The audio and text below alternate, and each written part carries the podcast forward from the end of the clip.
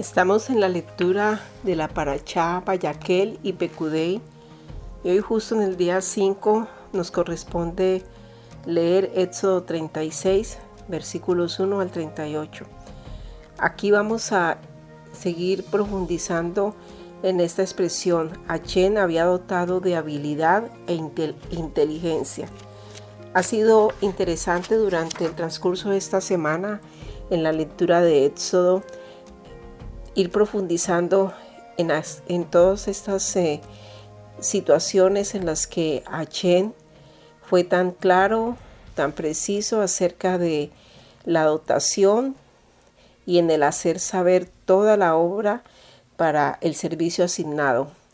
Si leemos Éxodo 36, versículo 1, dice de la siguiente manera, Así pues, Besaleel y Oiliad y todo aquel artesano hábil a quienes Achén había dotado de habilidad e inteligencia para saber hacer toda obra para el servicio del santuario, hicieron según todo lo que Achén había ordenado.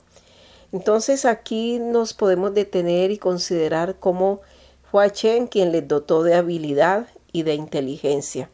¿Y para qué les dotó de estas dos cualidades de forma tan sobrenatural? Para saber hacer toda obra para el servicio del santuario. Hay una razón muy significativa por qué habían sido dotados con estas habilidades. Por eso ellos fueron llenados de Jodmat, Tebuná y Daad. Ya lo habíamos visto que son las expresiones desde el hebreo por parte de Achen. Fue una obra espiritual porque fue Dios quien los eh, comisionó para hacer eh, su trabajo. Así es que si de veras nosotros deseamos servirle a Él como siervos y Él nos llama y Él nos asigna, entonces no podemos dudar que es Él el que nos dota. Y es triste, muy triste ver hoy cómo cuánta inventiva humana y carnal se pretende usar para servirlo a Él y esto se convierte en algo desastroso. Realmente se han cometido muchos desastres en el servicio al Padre en la medida en que comenzamos a colocar tanto de nuestra inventiva humana como para querer perfeccionar lo que ya Dios estableció perfecto. Hicieron según todo lo que Achen había ordenado estos dos hombres, porque todo lo que tiene que ver con el santuario es una expresión de la deidad. Allí no había nada de participación humana porque sabemos que Él no comparte su gloria con nadie. Todo es de Dios. El copyright es de Él de ningún otro. La obra misma tenía un plazo para ser terminada y este es un dato muy interesante, nueve meses para desarrollar una obra tan monumental, una obra que sobrepasaba todo conocimiento humano, toda habilidad humana y, y se había sido, había sido programada para ser construida en una temporanidad de nueve meses porque tenía una condición. Éxodo 42 no la evidencia. En el primer día del mes primero harás levantar el tabernáculo, el tabernáculo de reunión. Así que en el día primero del primer mes, en el segundo año, el tabernáculo fue erigido, levantado. Podemos leerlo para corroborarlo en Éxodo 14, 17. Recordemos que ellos llegaron en el tercer mes de la salida de Egipto al monte Sinaí.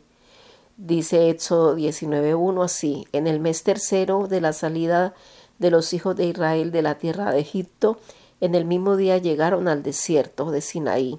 Esto implica que era innegable la, que debía haber una participación sobrenatural a favor de esta gigantesca obra. Si hubiese sido obra de mano, obra de humanos, obra de talentos, obra de capacidades humanas, hubiera sido imposible hacer algo tan extremadamente majestuoso, elaborado, detallado en tan corto tiempo. en el versículo 2 en adelante nos queda claro que Moisés llamó a Besaleel y a Oliad y a todo artesano hábil en cuyo corazón Achén había puesto sabiduría, y eran aquellos cuyo corazón les impulsaba a acercarse a la obra para hacerla, pero había una precondición. Aunque ellos deseaban acercarse a la obra, eso no era suficiente. Tenían que desear, obedecer y hacer tal como Achen lo ordenaba, y por eso fueron dotados de esa sabiduría Jodmad. Eh, fue Hachen quien los impulsó, y es bueno que nosotros pensemos en esto. Realmente es Él el que nos impulsa a hacer la obra que hacemos. No es para el que quiera, no es para el que eh, lo quiera hacer eh, de una manera forzada. Eh, por bien dotado que esté, realmente impresiona que podemos presionar para ser tenidos en cuenta, para ser llamados a hacer algo, seguramente con muy buenas intenciones, pero aquí el asunto se trata de la soberanía, de la deidad, de la clase de trabajo que hay que hacer, porque no puede ser una cosa, una obra mediocre. Eh, no puede ser eh, al gusto nuestro ni con la planificación nuestra, porque entonces perdería ese aspecto maravilloso que es hacer la obra de acuerdo a la voluntad de Dios. Y así vamos leyendo a través de todos estos versículos cómo los sabios eh, que Elohim llamó habían sido llenados. Y eran las mismas personas que la escritura nos viene mostrando, nos viene hablando, las viene nombrando con su nombre, no fueron otras. Entonces ahí aparece en esta, en esta porción, en el versículo 5, eh, algo que también corrobora el valor sobrenatural de lo que allí estaba sucediendo. Fueron a Moisés los que estaban retomando la ofrenda y le dijeron, el pueblo trae mucho más de lo que es necesario para el servicio de la obra que Achen ha ordenado que se haga. Y muchas veces hemos tomado esta porción y la hemos repetido, tal vez para motivar, infortunadamente, a las personas a que ofrenden, a que den más. Y, y hemos escuchado eh, predicadores que toman esta porción para decirles a las personas que, que traigan mucho, que traigan mucho hasta que sobreabunde y que no haga falta. Pero verlo como hoy lo estamos entendiendo es mucho más maravilloso. Si todo apuntaba al futuro, ¿por qué supieron cuándo y cuánto era necesario para hacer la tarea? Ellos tenían claro, aún sin haber comenzado, eh, cuánto era lo que se requería y, y para qué iba a alcanzar lo que se estaba tomando. ¿Cómo ellos iban a saber el cálculo de cuánto en total se necesitaría. Ellos sabían que con lo que se tomara no podía faltar, pero tampoco debía sobrar. Entonces, ¿esto qué muestra? Esto no es un aspecto para motivar a las personas a dar, es una expresión clara de la dirección de Elohim. Dice el versículo 6, entonces Moisés dio orden y pregonaron por el campamento diciendo, ni hombre ni mujer prepare más material para las ofrendas del santuario. Y así se impidió al pueblo ofrecer más. ¿Por qué? Porque ya había material suficiente para hacer toda la obra. Esto es eh, realmente maravilloso ver cómo estos artesanos que hacían la obra, eh, que hicieron el tabernáculo, las cortinas, estaba detallado eh, de, cuánta, de cuánta dimensión eran las cortinas eh, y, y comenzamos en esta relación de características de todos los elementos. Si continuamos leyendo del versículo 9 en adelante, hay una frase repetida que seguramente en este tiempo a nosotros nos da una enseñanza muy profunda. Dice, por ejemplo, en el versículo 9, la longitud de cada cortina era de 28 codos y la anchura de 4 codos. Y hay una frase al final, todas las cortinas tenían una misma medida. Y luego explica cómo las unió de cinco cortinas, eh, una a la otra, y se unían una a la otra, y eran unidas y tenían la misma medida y luego les hizo presillas, les hizo em, en la orilla eh, de una cortina presillas para que se unieran con la otra del extremo y hizo, hizo em, que la primera se juntara con la segunda y las presillas correspondían unas con otras. Aquí vemos un sentido de unidad que nos habla mucho al hacer la obra al hacer el ministerio, al servir al Señor. Dicen, hizo también 50 corchetes de oro y con los corchetes enlazó las cortinas una a la otra. Enlazar una a la otra, unir, tenían una misma medida, eh, se unía el extremo de uno con el extremo de la otra. ¿Por qué? Porque el tabernáculo llegó a ser uno no eran distintas exposiciones de obras, no era una exposición de trabajos orfebres ni artísticos, donde cada uno decía esto fue lo que yo hice, esto es lo que yo estoy haciendo, esto eh, en esto es que yo me desempeño. No, el tabernáculo era uno. Tal vez en algún momento todo se confundía y, y nadie sabía eh, si hubiese sido ese el caso y pudiera decir esto lo hice yo y este lo hizo fulanito, lo hizo tal persona. No, el tabernáculo llegó a ser uno. Qué enseñanza tan profunda, ¿cierto? Asimismo lo vemos en, en las cortinas de pelo de cabra, también lo podemos seguir viendo en cómo eh, se hacían corchetes, en el versículo 18 dice, luego hizo 50 corchetes para unir la tienda de modo que fuera uno. Me llama muchísimo la atención esa expresión, de modo que fuera uno, el valor de la unidad eh, en el cuerpo, en lo que hacemos, en el lugar donde Dios nos ha llamado. Y así vemos que se hacían todas las cosas y se iban uniendo, no habían cosas no, allí no, no prevalecía el individualismo y menos aún el personalismo. Se hicieron cuatro columnas.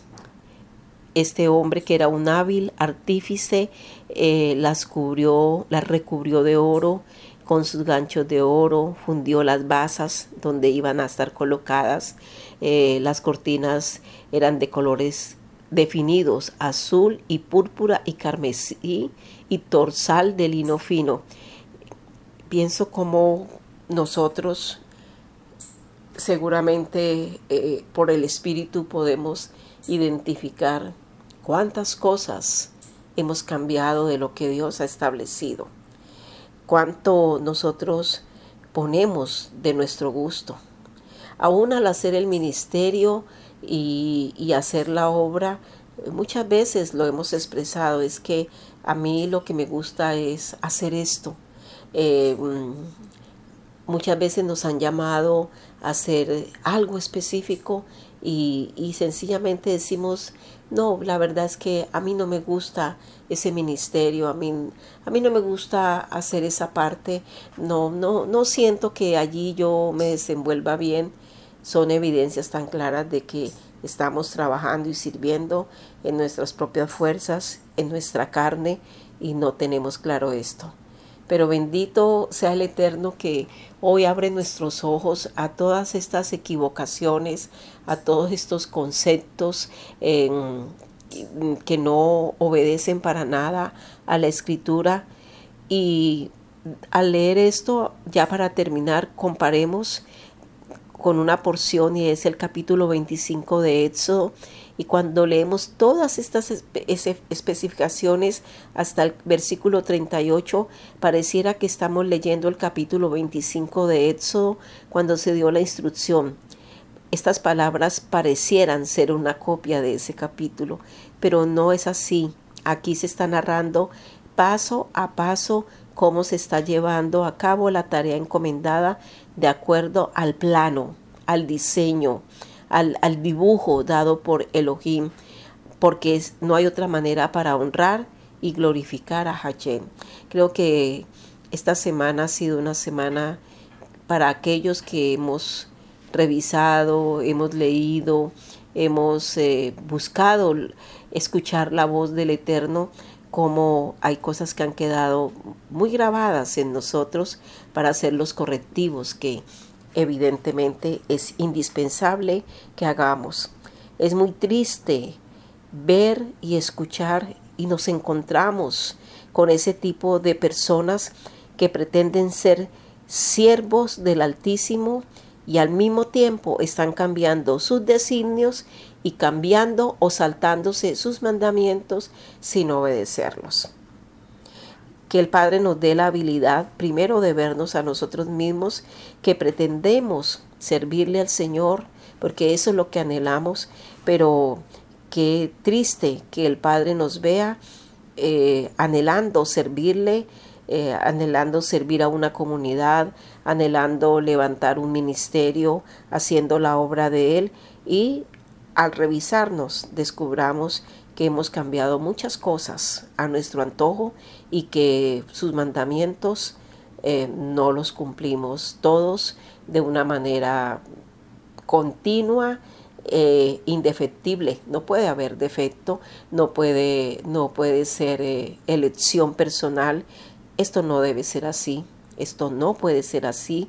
Así es que es un tiempo precioso en este momento para que oremos y le digamos al Padre, Padre, perdónanos todas las cosas que hemos hecho tan fuera de la escritura, tan fuera de, de lo establecido, tan erróneamente, tan equivocadamente, pero dame un corazón de siervo que comience, que comience por hacer según tu voluntad eh, el servicio, lo encomendado. Es precioso que podamos decirle, Padre, si tú me has llamado, tu, tu voluntad entonces indica que me has llamado para ser siervo, no para ser protagonista, ni para ser mm, eh, de acuerdo a lo mío, a lo que yo quiero, a lo que el Señor me mostró a mí, porque Él no puede mostrar a unos una cosa y a otros otra. El Padre eh, perfeccione su buena obra en nosotros, en esta congregación donde eh, estamos un puñado de hombres que con sencillez de corazón y con avidez queremos hacer solo su voluntad